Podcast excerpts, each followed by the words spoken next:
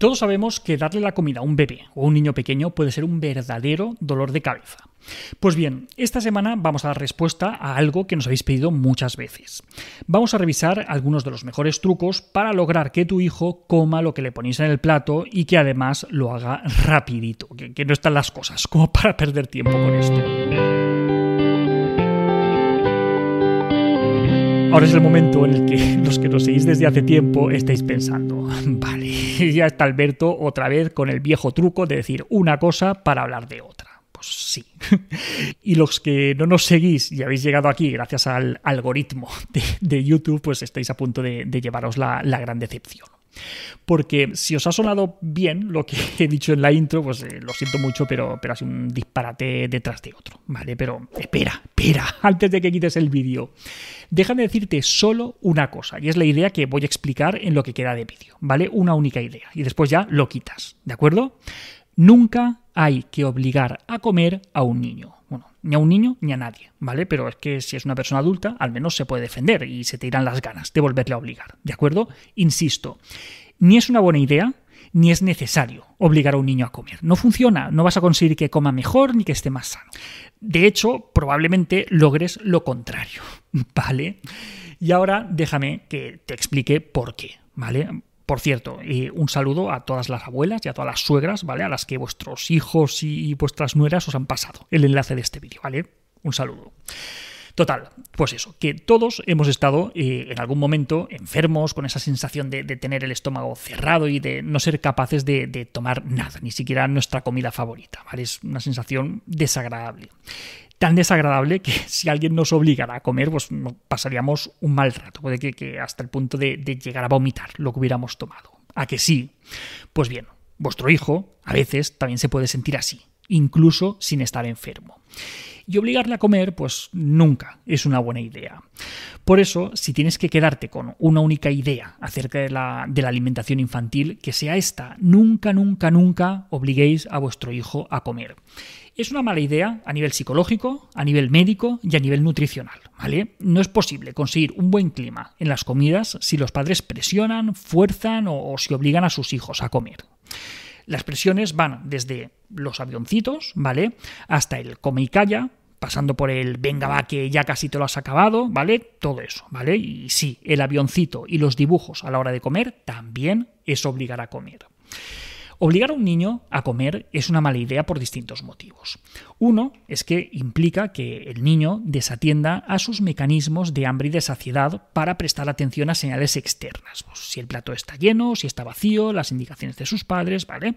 Y todas esas cosas no tienen nada que ver con sus necesidades energéticas o nutricionales. Los humanos, como el resto de animales, tenemos unos mecanismos de regulación del apetito que, por lo general, funcionan muy bien. Así, si un niño necesita energía, sentirá hambre y comerá tanto como necesite para apagar esa señal biológica de alarma que le ha llevado a comer. Y por el contrario, eh, si no tiene hambre, pues no comerá porque probablemente no lo necesite. El pediatra Carlos González, que muchos lo conoceréis, eh, lo expresa muy bien en su libro Mi niño no me come. Ahí dice que todos los animales de este mundo comen lo que necesitan, que no se encuentra uno paseando por el campo hechos muertos porque nadie les dijo que tenían que comer, ¿no? Pues cada uno elige además la dieta adecuada para su especie y es tan difícil encontrar a un conejo comiendo carne como a un lobo comiendo hierba. Pues eso, que Carlos González lo explica muy bien. Si forzamos a un niño a comer y de manera progresiva, pues estaremos haciendo que deje de prestar atención a sus propias señales internas que le dicen tengo hambre o no tengo hambre y que comience a regularse más por factores externos. Tengo que comer o no tengo que comer. Y esto, a largo plazo, pues puede llevarle a tener problemas de sobrepeso, de obesidad y, además con todos los problemas que, se asocian al sobrepeso y a la obesidad. Por este mismo motivo, pues tampoco es recomendable utilizar la comida como premios o como castigos. Espero que no, ¿vale? Pero si alguna vez habéis forzado a vuestro hijo a comer, pues habréis visto que, que no es fácil, ¿vale? Pues menos mal.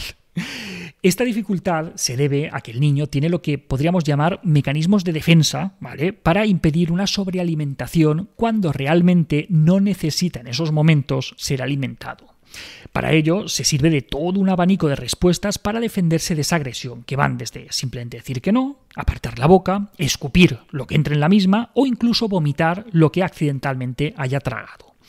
Entonces, como estaréis imaginando, y si forzamos al niño a comer, pues acabaremos haciendo que, establezca una relación emocional muy negativa con, la comida y con el momento de comer. Y esto acabará agravando el problema de lo poco que come el niño, con lo que también puede ser contraproducente si lo que queremos es que finalmente coma. ¿De acuerdo? Y es que la alimentación tiene un papel muy importante en el proceso de socialización de los niños y en la formación del, vínculo emocional entre los padres y los hijos. Pensadlo, pasamos mucho tiempo alrededor de una mesa, compartimos alimentos, conversaciones, experiencias, miradas, juegos, risas, o podemos compartir todo lo contrario. Podemos compartir gritos, insultos, silencios, chantajes, amenazas, llantos, angustia.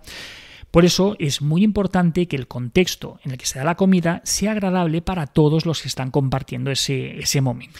Porque no todo vale con tal de que el niño coma. Y de hecho, muchas veces lo menos importante va a ser el alimento que finalmente entre por su boca. ¿De acuerdo?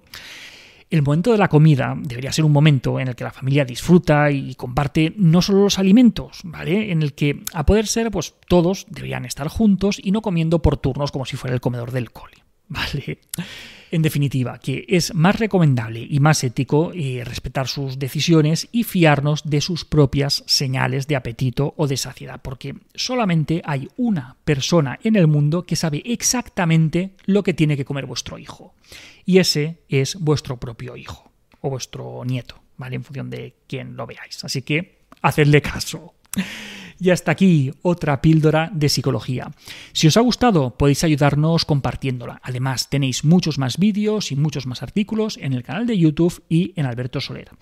Y en todas las librerías, nuestros libros, Hijos y Padres Felices y Niños sin Etiquetas. La semana que viene, más. Un saludo.